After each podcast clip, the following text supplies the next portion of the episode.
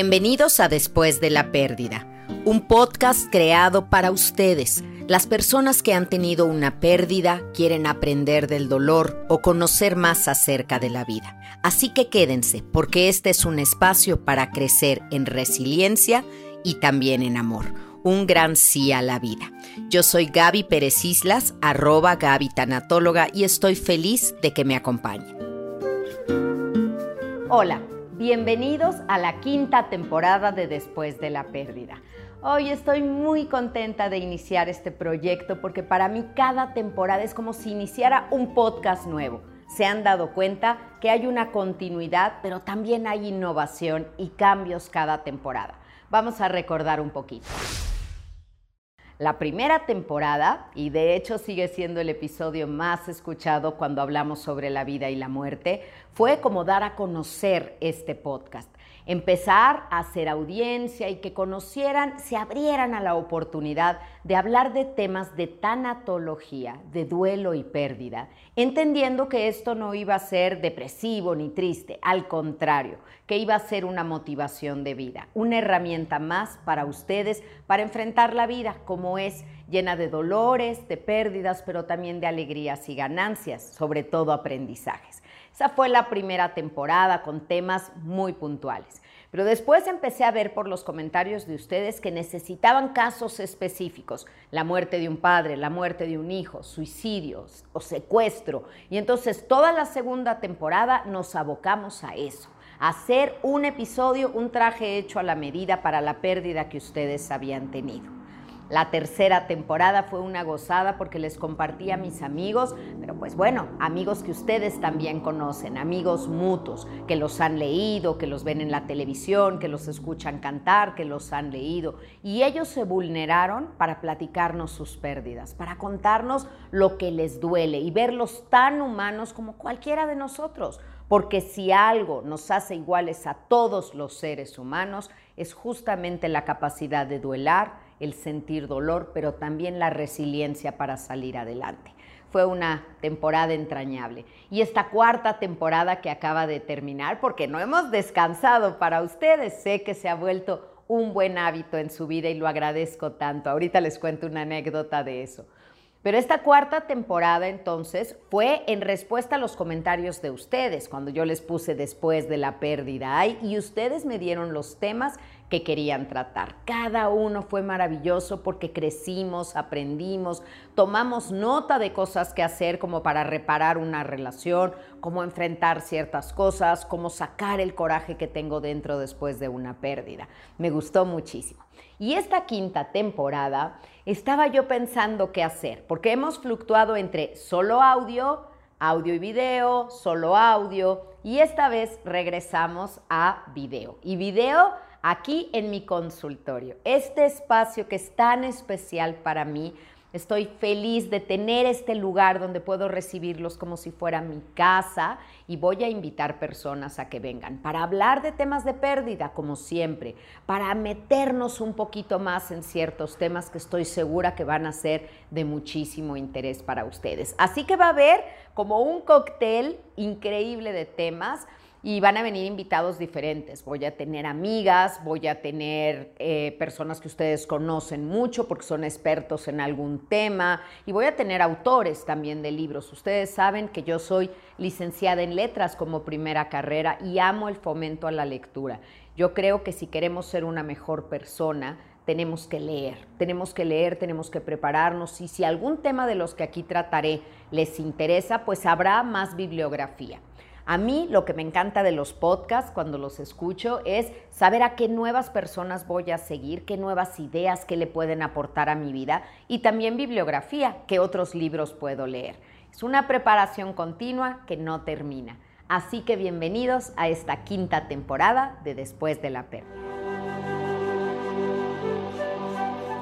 Si te gusta escribir y trabajar tu duelo a manera de terapia narrativa, te recomiendo los duelarios. Hay uno especial para cada tipo de pérdida.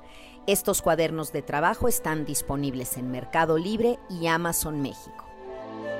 Qué duro es cuando tienes una vida, voy a llamar atípica porque en tanatología nunca usamos la palabra normal, ¿saben? Yo les he dicho que lo normal en un duelo puede ser anormal para cualquier otra persona.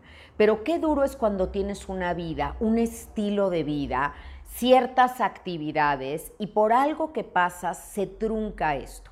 Y eso suele ser de la noche a la mañana. Una enfermedad te puede ir degenerando ciertas partes del cuerpo y puedes ir empeorando tu salud, venir en detrimento de tu calidad de vida. Pero una lesión, una lesión deportiva, y no nada más si eres atleta, porque a veces puede ser que hayas hecho cualquier cosa y entonces te lastimes. A ver, yo les estaba diciendo antes que les eh, iba a contar una anécdota de una persona que vino a consulta y me dijo, ¿sabes qué, Gaby? Tú todos los días amaneces conmigo. Y yo, ¿por?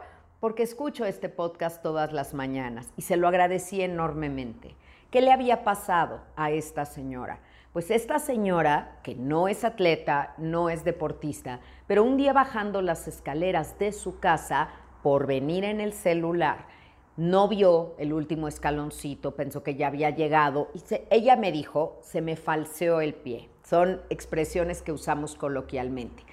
Bueno, pues esa lesión la ha llevado a tres cirugías. Lo que ella pensó que era falsearse fue una fractura, porque claro, ahí descubrió también que ella ya tenía osteoporosis y créanme, o sea, los huesos y la calidad de la porosidad pues del hueso hace que la recuperación sea complicada y que las operaciones a veces no tengan el éxito que se busca. Así que esta mujer ha pasado un via crucis por un escalón, por un momento de no fijarse. ¿Qué es lo que entra en este tipo de duelo? Por supuesto, el enojo, de manera muy recrudecida. ¡Ay, qué bárbaro! ¿Con quién? Conmigo conmigo mismo, qué tonta soy, por qué no me fijé, el escalón, qué bárbara, para qué vengo. Bueno, después una culpa todavía más profunda. ¿Por qué no fui al doctor? ¿Por qué no me chequé? Es que yo debí de haber hecho ejercicio en mi vida para tener mejor resistencia. Hubiera, hubiera y debí de. Qué fuerte es esto, porque es un tormento en tu mente. Estás en un momento sumamente vulnerable, dolida, herida, literalmente, y encima, en lugar de ser tu amiga, te vuelves un juez. Pero a esta ecuación, que es muy compleja, empiezan a sucederle muchas pérdidas en cascada, muchas, muchas pérdidas. Eh, pues a lo mejor las actividades que tenías, lo que solías hacer con grupo de amigos. Esta señora, por ejemplo, y vuelvo al caso, ella se salía todos los días a caminar con las señoras ahí de su condominio y entonces caminaban 40 minutos en la mañana, fue una gran red de apoyo durante la pandemia, porque era su única salida. Pues ahora ya no puede hacer eso, se ha alejado muchísimo ha engordado por su vida sedentaria ahora que no se está moviendo, está deprimida. Y esto que empieza a caer una cosa tras otra, de verdad es un duelo sumamente complejo. Ahora, ¿cuántas veces hemos sabido de un atleta que listo para irse a unos Juegos Olímpicos una semana antes se lesiona? O un jugador de fútbol ya para una final pues tiene un partido y queda lesionado. El cuerpo tarda en sanar, tarda en recuperar y la mente también iban juntas. Por eso, para el episodio de hoy, quise invitar a Mercedes da Costa. Mercedes da Costa es quiropráctica, es licenciada quiropráctica y ella está certificada para poder ser pues, medicina del deporte, lo que ella hace, atender atletas de alto rendimiento.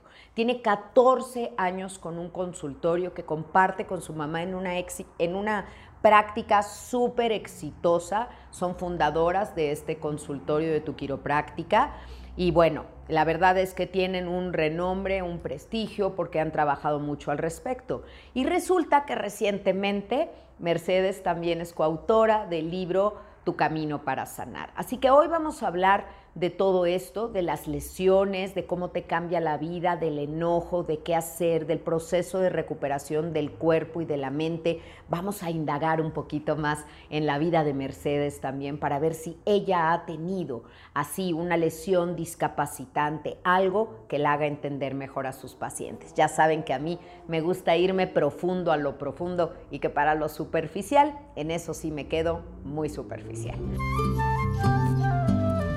Tú ya tienes tu kit de acompañamiento para el duelo, esta cajita que es un oráculo con 80 tarjetas para acompañarte tres meses después de que has tenido un dolor. No importa qué tan reciente sea la pérdida, estas tarjetas te van llevando día a día a un pensamiento positivo. Disponible en Amazon México y en Amazon Estados Unidos y Canadá. Les quiero compartir algo personal que recientemente me ocurrió y pareciera una anécdota sin importancia, pero les prometo que cambió muchas cosas para mí. En mi familia, el deporte no ha sido algo en lo que destacáramos. Estoy hablando de mi familia de origen. El único deporte que hacía mi papá era el boliche. Era muy buen jugador de boliche. Él en su juventud fue muy deportista y con los años y con su llegada a México fue dejando algunos de esos deportes. Pero se enamoró del boliche.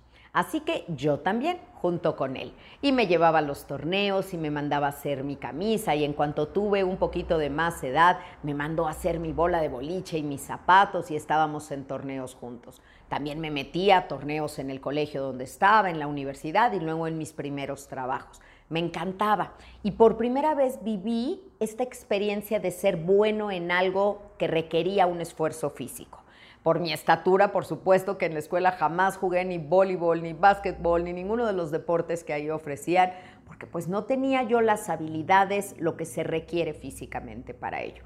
Pero el boliche me encantó y era yo buenona, no les voy a decir que la gran campeona, pero bueno, era lindo. Pasó tiempo, me caso, a mi marido no le encanta el boliche, entonces no íbamos muy seguido, pero ahora con pandemia y todo, yo creo que hacía unos tres años fácilmente que yo no me paraba en una mesa de boliche. Finalmente voy, pero claro, la nostalgia siempre gana. Me quise llevar mi bola de boliche, mis zapatos y vamos. Mi hijo también se llevó la bola de mi papá y usó la bola de mi papá. Y para mí fue una emoción enorme ver que esa bola todavía era capaz de derribar todos los pinos con fuerza y sonó ese sonido de chuza que a mí me detona tantas cosas emocionales recordando a mi papá. Pues ahí va, Gaby. Y ahí voy, me pongo mis zapatos. Por supuesto, no calenté. Hoy lo, lo, tengo que decir así. Venga, ya vamos a empezar a jugar. Era un día un poco caótico, ya saben, niñitos alrededor, este, que se te cruzan, que tienes miedo, va. Pues el primer tiro, mal, el segundo, me doy cuenta que la bola pesa mucho, me duele el brazo. De repente mi otro hijo me dice, mamá, como que te vas chueca cuando tiras. Se los voy a hacer corto y sencillo. Jugamos dos líneas de boliche, eso fue todo. Acabé feliz, pero cansada, yo ya me sentía que estaba cansada. Al día siguiente no me pude mover. La rodilla destrozada, un desgarre en la pierna, o sea, devastada. Y eso me duró por lo menos, por lo menos, yo creo que 8 o 10 días.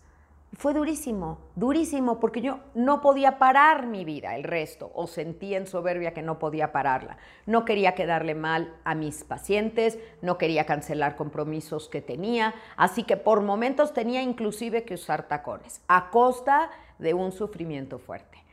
Pero no nada más el sufrimiento del cuerpo, todo lo que piensa uno mental, eso que les estaba yo diciendo, la culpa, el que bárbara soy, todo, el estármelo atormentando y después darte cuenta que la vida te puede cambiar en un minuto. En un minuto, esa vida que estás disfrutando o que te gusta o que ni te has dado cuenta que te gusta y estás disfrutando, puede cambiar. Así. Y eso fue lo que me metió en el mood de hablar sobre este tema Además, a lo largo de mi carrera profesional he tenido muchos pacientes atletas, he tenido Ironman y he tenido Ultra y muchísimas personas que corren y que son maratonistas y deportistas de alto rendimiento. Cuando me han dicho que tienen que dejar de hacerlo, que los tienen que operar, que están lesionados, que ya no van a poder correr, híjole, esto es devastador. Además, uno de mis alumnos que quiero mucho y que seguramente está escuchando esto del diplomado de tanatología, acaba de ser operado por tercera vez de su pie. Él corría también y bueno, ha tenido mucho, mucho dolor en ese pie y me ha tocado verlo llegar a clase en muletas, con dolor, con ese rictus que tenemos, pero no detenerse y seguir adelante que sirva este episodio como inspiración, como homenaje a todas esas personas, todos esos deportistas o no tan deportistas, pero activos, que han querido seguir adelante y no detenerse, pero que hay que hacerlo con inteligencia para no seguir lesionando al cuerpo y hacer equipo con él para sanar. Mercedes, bienvenida. Me da mucho gusto tenerte aquí, de verdad, de corazón. Yo quiero preguntarte, porque a veces lo, lo, pasamos por alto, quiero poner en la luz y que todo mundo se dé cuenta que una lesión es una pérdida. ¿Cómo lo ves tú? Híjole, es absolutamente una pérdida y es a diferentes escalas, depende de lo que te dediques. No es lo mismo cuando eres una persona normal que tuvo una lesión no es lo mismo cuando eres una persona que se dedica a hacer ese deporte y no es una persona que... Y cuando eres una persona que se dedica a hacer ese deporte, o sea, su vida está dedicada. Pero una lesión siempre va a ser un parteaguas. Y un parteaguas que va rodeado de una incertidumbre, una incertidumbre, perdón, terrible de decir, ¿qué va a pasar?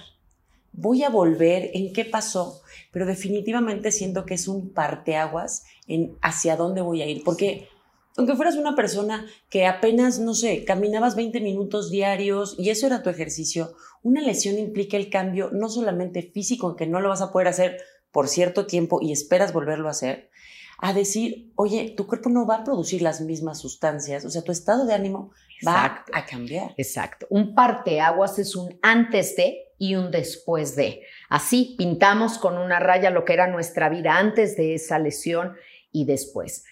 Lo ideal es que enseguida que tienen la lesión consulten a un profesionista, ¿correcto? ¿Por qué las personas no van pronto? Híjole, hay muchas razones. Mira, una sí puede ser el yo creo que se me va a quitar. ¿Por qué? Porque la primera impresión yo creo que es que no quieres que sea grave, entonces vas a hacer todo porque no sea grave. Negación, primera etapa en el proceso de duelo. Por supuesto se puede meter alguien y decir yo ya lo googleé es uno de los errores más grandes, porque si estás apanicado, todo lo que diga grave, eso es tuyo. Ay, por favor, por favor, diles eso, diles eso muchísimo, que no se metan al doctor internet a averiguar eso, porque ahí vienen todos los peores escenarios, ¿no? ¿Sabes qué? Que como profesionista de la salud, lo que aprendes a diferenciar es qué es falso y qué es verdadero en eso además de muchas otras cosas. Pero si yo googleo una enfermedad y tú googleas una enfermedad y ahorita la exponemos, no tiene nada que ver lo que tú encontraste con lo que yo encontré. ¿Por qué? Porque va a ir de acuerdo al estado de ánimo en el que estés. Te digo, si tú crees que tu lesión es grave o ese es tu miedo, todo es grave, todo es cáncer, todo es ya no voy a poder, todo es, o sea, lo peor. Si tienes esperanza, si estás pasando por un mejor momento, a lo mejor dices, esto dice que en una semana se resuelve, no te preocupes, que pongamos hielo, que lo que sea. Entonces, depende mucho del estado de ánimo y entonces tú eres el que toma la decisión de qué hay que hacer. Y para eso se contrata un profesionista de la salud. Yo te diría, hay una regla que yo pongo. Si la molestia ya duró más de dos días, échale ojo. Si duró más de una semana, no hay forma que se resuelva sola. Ok, a ver, eso está buenísimo.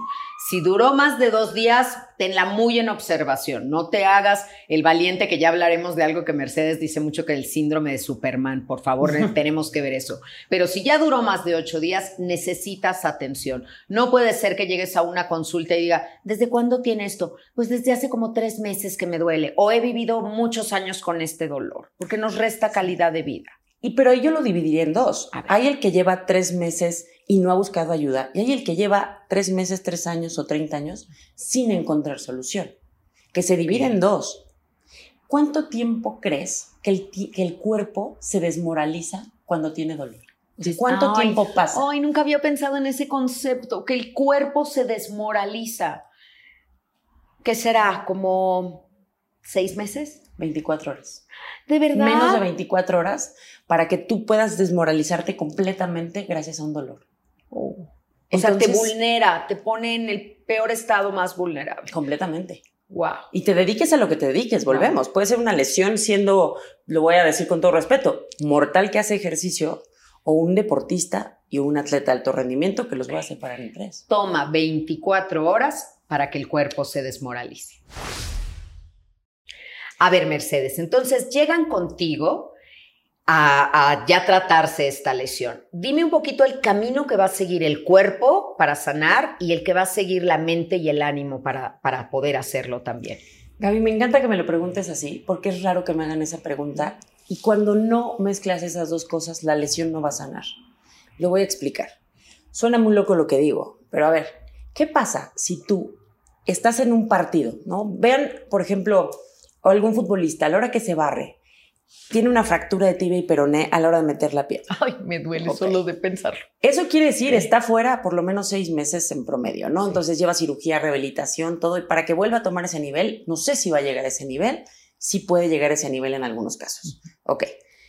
Si tú ya trataste la lesión, todo lo físico y todo, además de todo que quiero que ahorita hundemos en eso que yo sé que, que es tu área, que es el duelo, que es todo, pasa una cosa importante, la lesión también es emocional. O sea, la lesión queda una marca psicológica, porque imagínate en la misma situación que en la oportunidad es de, barrir, de barrerte, de ir por ese balón, ¿qué crees que va a hacer el cerebro cuando te vayas a barrer? Ay, no. Encoge la pierna. Ajá. Porque eso es supervivencia. Claro.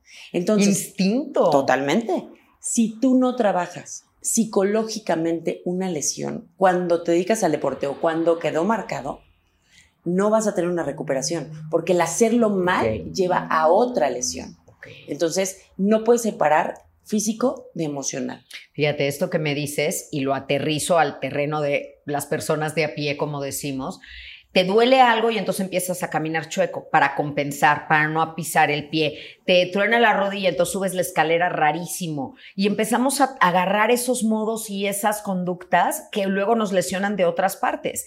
Personas que están hospitalizadas, que han tenido una cirugía y están tan tensos que están luego todos contracturados en la cama o no se duermen en la cama del hospital, sino en el reposet y todo mal. Y ahí vamos empeorando todas las cosas.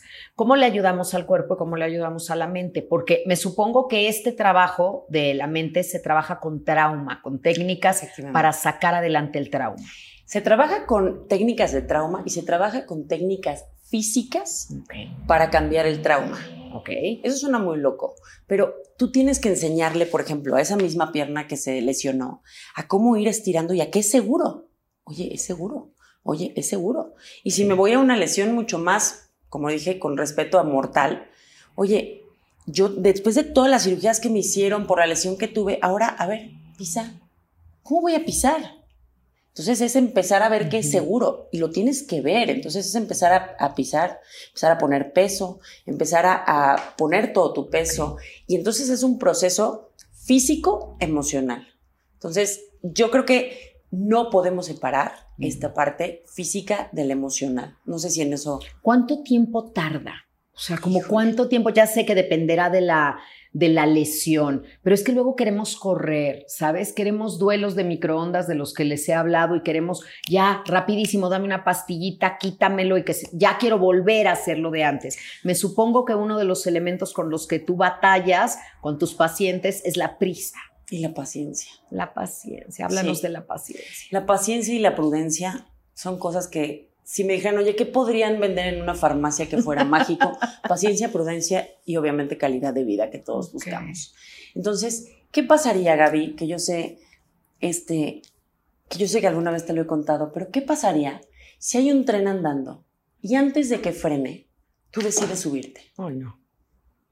Yo me quedo colgada, no, no, no lo alcanzo. Y eso sí lo pescaste. sí, y eso sí lo pesqué. Entonces, si pusiste el pie, te vas a patinar, o sea, vas a generar una lesión mayor. Y esto pasa porque muchas veces juegas con la parte emocional de decir, oye, es que quiero poner todo mi énfasis, no quiero que se quede en esto. Y aparte te dicen, no, no, no, échale muchísimas ganas. Ay, sí, pero, échale ganas. Pero es una cosa de terror. Pero en el deporte se aplica diferente. Entonces, es un échale ganas que no, pero es un échale ganas significa rebasa los límites que tienes pensados. Tu mente rebasa lo físico. Entonces, es como, a ver, yo debería de empezar por cinco minutos. Mercedes, no me voy a poner un traje de baño meter a la alberca cinco minutos y salir y bañar. No lo voy a hacer. Ok, si no lo hacemos así, vas a retroceder y no te vas a poder ni meter a la alberca. Pero que entendamos esto, ¿no? Y siempre hay una vocecita de alguien externo o alguien interno que te dice, no, fulanito le dijeron también que tenía que ser así y no, hombre, lo hizo mucho más rápido y lo logró más rápido. Y entonces viene un juego en donde viene tu mente, o sea, la mente juega aquí un papel muy importante porque la mente cree que puede, probablemente pueda. La parte de la física no puede. Cuando un niño empieza a caminar, por más que yo todos los días lo estimule, lo estimule, Ojo, tiene un ritmo, tiene una química, tiene todo, que si no vas a generar una lesión, un retraso, o, hasta que, que, se asuste el, niño que sigue más los, más los instintos.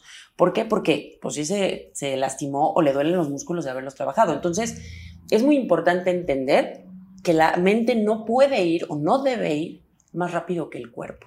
Uf, repite eso. La mente no debe y no puede ir más rápido que el cuerpo.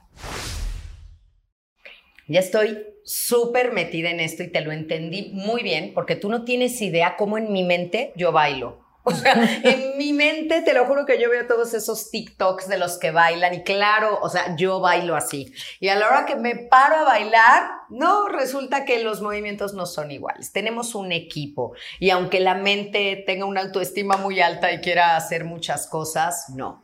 A ver, ayúdame a entender qué pierde ¿Quién ha tenido una cosa así? O sea, estoy tratando de entrar a la frustración o lo que puede llegar a ser para alguien.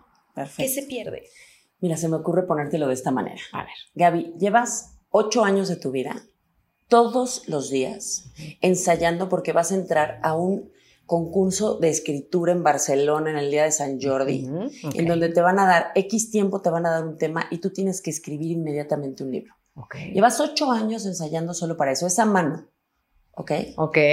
Un mes antes te lastimas la mano. Te la oh. enyesan, no la puedes mover. Oh.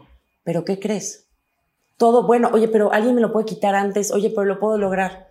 ¿Qué pasaría si, ok, ya, te lograron quitar la férula, estás sentada en ese lugar y tu mano no es la que era? No tiene esa velocidad. Ay, ya, qué duro. Y además, esa parte es en un, bueno, suponiendo que tu vida hiciste todo lo demás, pero no, no vivías de eso o no, o vivías de otras cosas. Entonces, ¿qué pasa si de la nada no puedes dar terapia, no puedes dar conferencia, no puedes escribir? O sea, todo lo que te dedicas, todo lo que tu mente gira profesionalmente está truncado y no sabes si va a volver. Ay, mira, tengo, estoy sintiendo todo eso que dices y pensando también en la incomprensión de las personas que solemos repetir cosas como, bueno, hombre, ya corriste muchas carreras, ay, eso ya lo hiciste muchos años, hay otras cosas, estás joven. A mí me molesta mucho que la, sociedad y a veces la misma familia no dé este apoyo, este soporte a quien ha tenido una pérdida, porque somos su contención y si de tu círculo más cercano recibes esas cosas, te empiezas a aislar. ¡Uy, qué duro! ¡Qué gran ejemplo! Oye, cuéntales un poquito de este síndrome de Superman que, que me gusta, me gusta el concepto y quiero que pongan mucho ojo en esto. Una de las cosas que más genera lesiones es, como digo, la mente. Yo digo que existe el síndrome de Superman y es cuando ese Superman, y tengo aquí que aclarar que luego me dicen, oye, pero Superwoman, super todo, super quien quiera, se les mete en la mente y les dice, claro que tú puedes levantar ese colchón solo. Y es más, le hace mucha falta que limpies esa zona. O, a ver, a ver, tú mueve la llanta tantito y te ayudo a levantar tantito el coche. ¡Ay, por Dios! ¿Por qué? No, ¿Sabes que Nadie ha limpiado las hojas del techo, lo voy a hacer yo. O sea, es, ese que todos tenemos que dices, claro que puedo con 16 bolsas del súper, mira aquí el dedito, el dedito 2, el dedito 3. Claro que se puede. Sí, sí se puede. A menos, eso es como caminar en la cuerda floja, este, corriendo. O sea, en el momento que te caigas, vas a generar una lesión. Y así se complica lo que quieras, ¿eh? Sí, esto que te dice la cabeza, yo puedo, yo lo hago, alguien tiene que hacerlo, por favor, mamás y papás que escuchan este podcast e hijos. e hijos, no intenten eso en casa, porque esto es un caso de la vida real de, ay, es que los hijos no vienen a ayudarme a cargar el garrafón, pues lo voy a hacer yo, ¿no? Yo llevo esto y te tienes que ubicar en la edad que tienes, que no necesariamente significa que no puedas, pero espérame, o sea, esas cosas de repente es y otra vez la mente va más rápido que el cuerpo. Otra vez. Lo que tú crees y quisieras con lo que tú puedes y debes hacer. Entonces, todo ese tipo de cosas es lo que va haciendo en que no le pongas esa atención a tus movimientos. Entonces, existen, como cada vez que pienso en una lesión, yo atiendo lesiones todos los días, pero siempre hay distintos tipos de lesión. Y también existe mucha, mucha, bueno, mucha mala atención de lesiones alrededor de todo por ejemplo, mi frustración como, como atención en campo, ¿no? Que a mí a veces me toca estar en la raya de los equipos y a la hora que están compitiendo y en el momento que se lesionan, depende del evento, o entro yo con emergencia o llegan a mí saliendo de ahí. Pero, por ejemplo, cuando acabas de diagnosticar una conmoción cerebral y te dice el entrenador, va a volver a entrar porque es mi estrella. Y dices, oye, espérame, o sea, estás hablando que puede, tener, puede llegar a tener una lesión mortal ¿Vas a hacer que entre arriesgando su integridad? ¿Y sabes qué te contesta el atleta? Claro, coach, voy a entrar. Sí, él está con adrenalina, el momento, y tenemos que pensar a largo plazo. Y a veces el responsable arriesga. Y entonces, como profesionista de la salud, en ese caso o en el consultorio, cuando dices, es que si lo vuelves a hacer, te vas a lesionar, es muy delicado. Quiero contarte una cosa que me pasó con mi segundo paciente en consultorio. O sea, mi primero fue un exfutbolista del Calcio de Roma. Yo, para que no sepa, me fascina el fútbol. Es uno de los temas más apasionantes de mi vida. Y me llegó un jugador del Calcio de Roma. Una cosa brutal, padrísimo el caso, todo. Segundo caso, por debutar en primera división. ¿Por qué me llegaron así? Yo creo que lo pedí con tanta fuerza que así fueron llegando. Y era un paciente que a la hora que hago los estudios tenía una enfermedad en que se estaban muriendo las articulaciones, o sea, tenía una necrosis avascular en donde si no se paraba iba a perder las piernas. Entonces lo primero era, deja de hacer ejercicio. Estaba por debutar. La segunda era, deja de cargar. ¿Qué crees que cargaba? No sé, ¿pesas? A su papá que estaba cuadraplégico. Ay, no puede dejar de cargar pero si no dejaba de cargar perdía las piernas. Entonces, son decisiones muy fuertes. O sea, el que toma una lesión de un paciente tiene que ser con una responsabilidad. Si me estás viendo y no eres responsable, no eres eh, especialista en el deporte, ten mucho cuidado porque puedes afectar mucho a los atletas. Es mejor referirlos. Afortunadamente, vimos la forma, o sea, ahí sí me metí en, a ver, cómo ayudarles a los demás a cargar al papá y todo. Y la verdad es que se involucró muchísimo en lograrlo y todo. Nunca pudo volver al fútbol, pero no perdió las piernas y se recuperó. Entonces, es bien delicado el que toma una lesión, el compromiso que tiene también emocional de ayudarle a que no es lo mismo cómo te dan la noticia aquí, y no digo con un optimismo falso y barato de, ay, por Dios, claro que lo vamos a lograr. No, no, no, no, no.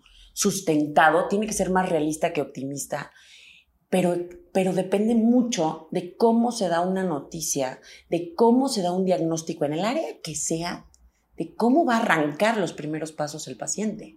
Y es una responsabilidad mayor. Claro. En esto me quedo. La enorme responsabilidad de ver al paciente íntegramente. Mercedes, te quiero preguntar, porque aquí este es un espacio de mucha intimidad, si tú has tenido una lesión, algo que te inhabilite de hacer lo que normalmente haces y cómo lo has usado y si lo has capitalizado para entender mejor a tus pacientes. Ay, Gaby, ya sabía que me ibas a hacer algo así. Yo, yo diría dos cosas. Dos cosas me han marcado, son alrededor de lo mismo, pero mi deporte siempre fue el fútbol, mi sueño es enseñarle a jugar fútbol a mis hijos, todo. Nunca fue jugar profesionalmente, ni mucho menos. Ni siquiera yo tan buena, pero era muy apasionada. En el momento que en el 2013 me dicen, por un tema de retinas no puedes volver a jugar con ningún tipo de pelota. Wow, ¿cómo? ¿Y quién le va a enseñar a mis hijos a jugar fútbol? Decidí, después de un proceso fuerte, yo creo que eso casi nadie lo sabe, decidí enfocar mi carrera completamente al deporte.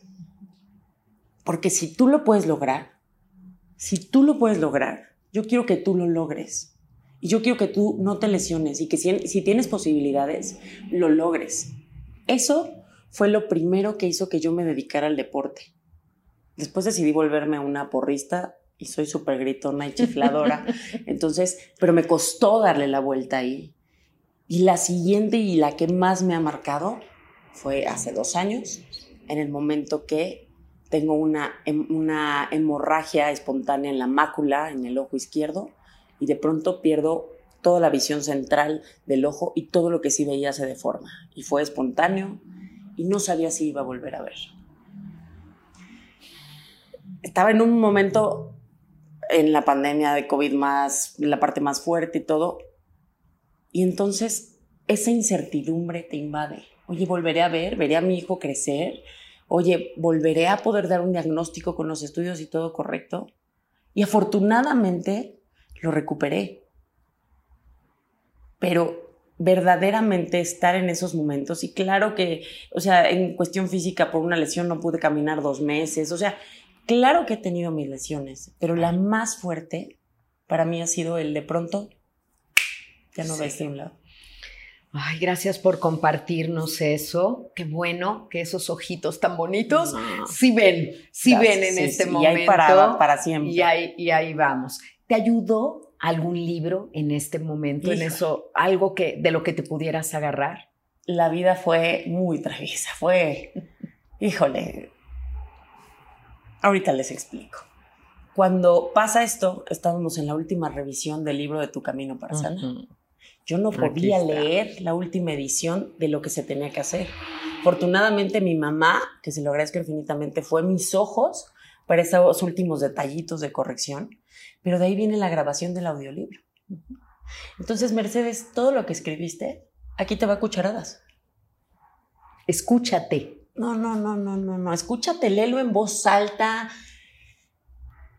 Y ha sido una de las satisfacciones más grandes porque escribí sin saber que me iba a servir a mí misma unas palabras en un buen momento y cuando las necesité me dieron esas cucharadas de esperanza, de abrazar mi diagnóstico, de ir paso a paso, de ir a todo y agradecí infinitamente los tiempos. Y ahora sí que coincide con que es mi libro, pero te lo juro que es de lo que más me ha marcado porque tenía que hacerlo, ni siquiera era que quisiera leer, yo no podía leer, era un iPad en donde las letras eran verdaderamente grandes para que pudiera ver con este ojo, o sea, ni siquiera fue sencillo hacerlo.